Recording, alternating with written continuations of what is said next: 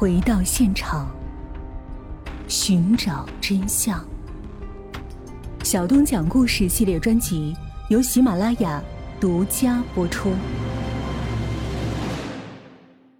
然而，女儿一天天长大，到了上学的年龄，需要的钱渐渐多了起来，而卖菜也仅仅能只是维持家庭的日常开支，而且生意也越来越难做了，有时候甚至赔本。面对拮据甚至有点狼狈不堪的日子，郭培龙常常想。要是没有那段牢狱之灾，自己就不会混成现在这个样子。自己不顺心的时候，他再次开始拿姚淑楠撒气，不仅动辄打骂妻子，有时候甚至连被吓哭的孩子也一起打。父母劝阻他，他甚至连父母也一块打骂。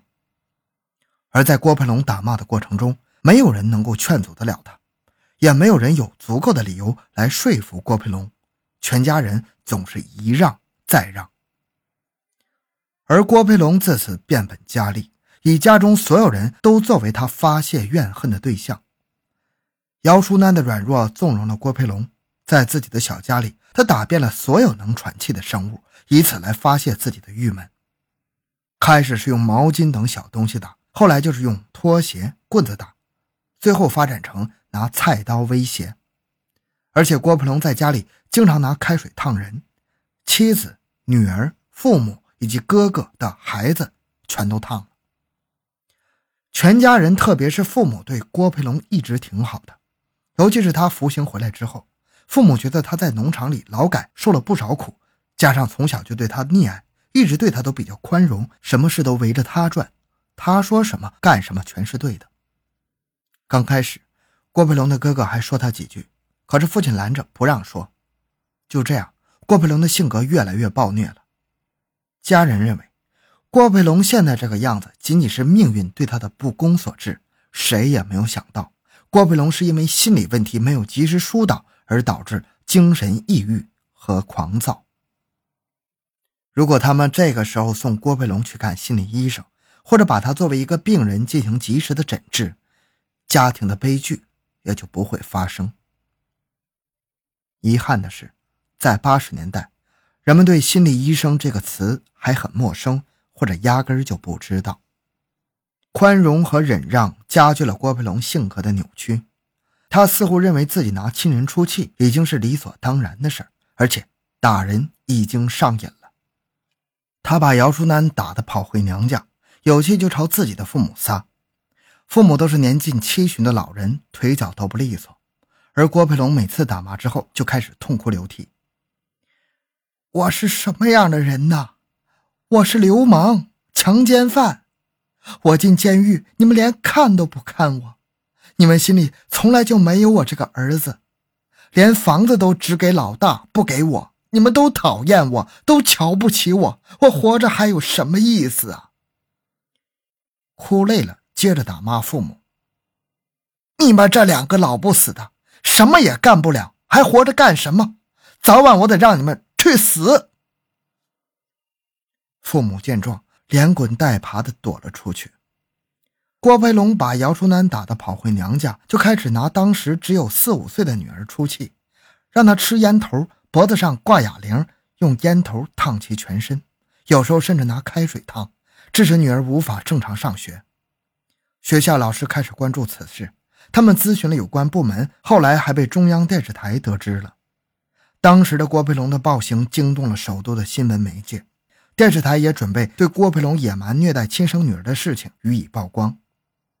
得知这个消息，郭培龙更加狂怒了，他指着父亲叫嚣：“你去对他们说，你的孙女没事要不然我打死你，一把火烧了全家！我说到做到。”这时候，郭母也出来帮腔：“他爸呀，你去找那些记者说说吧。”说咱们小龙不打人，要是再报道出去，咱们多丢脸呐！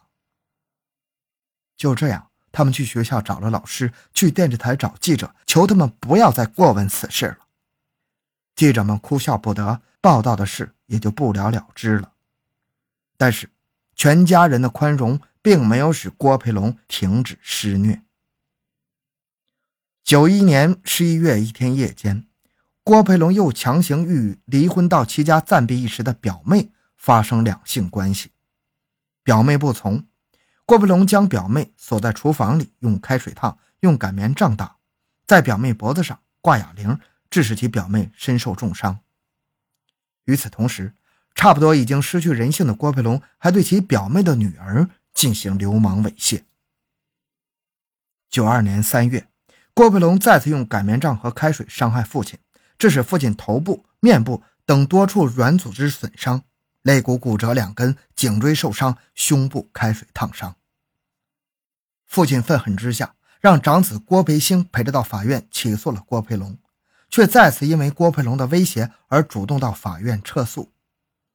面对郭培龙的残忍歹毒，姚淑楠也曾多次因为不堪忍受，而在亲友的帮助下向街道妇联反映，但是最终也没有很好的解决办法。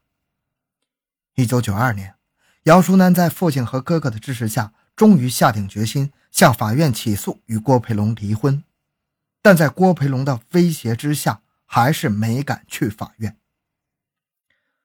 郭培龙的父母觉得儿子精神不正常，也曾商量着要把郭培龙送到医院，跟郭培龙一商量，结果又招来一顿打骂，因为郭培龙毒打父亲，摧残猥亵表妹。北京市公安局崇文分局将其收容审查，在审查期间，对郭培龙进行了司法精神病鉴定。经北京安康医院医生检查，结论是郭培龙患脑外伤后人格改变，实施危害行为时控制能力减弱，责任能力减低，限制责任能力。半年之后，郭培龙被释放回家。回家后，其凶残暴虐一如既往。短短几个月的收审，管住了郭培龙的身，但是没有触动他的心。而且这次被收审，更加刺激了郭培龙本来就敏感的神经，促使他对亲人的暴虐更加的变本加厉了。姚淑楠在又一次遭受郭培龙的毒打之后，带着女儿逃回了娘家，发誓再也不回这个家了。元旦来临前夕，郭培龙和婆婆突然来到姚淑楠父母的住处，婆婆满脸真诚地说。淑楠，回家吧，家里没人照顾，外面老两口也都老了，回去吧。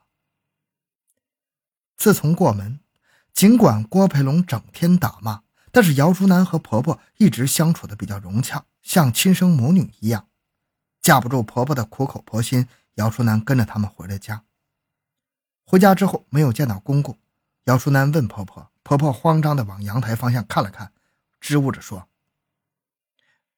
回老家了，呃，不不不，出远门了。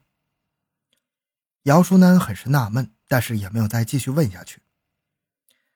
到了子夜，婆婆和丈夫却悄悄爬起来，不知在忙活什么事情。姚淑楠走出卧室，仔细一看，她倒吸了一口凉气，地上躺着的是已经死去的公公。郭培龙瞪着血红的眼睛。拿着一个装着不知有什么东西的塑料袋，塞到了姚淑楠的手上。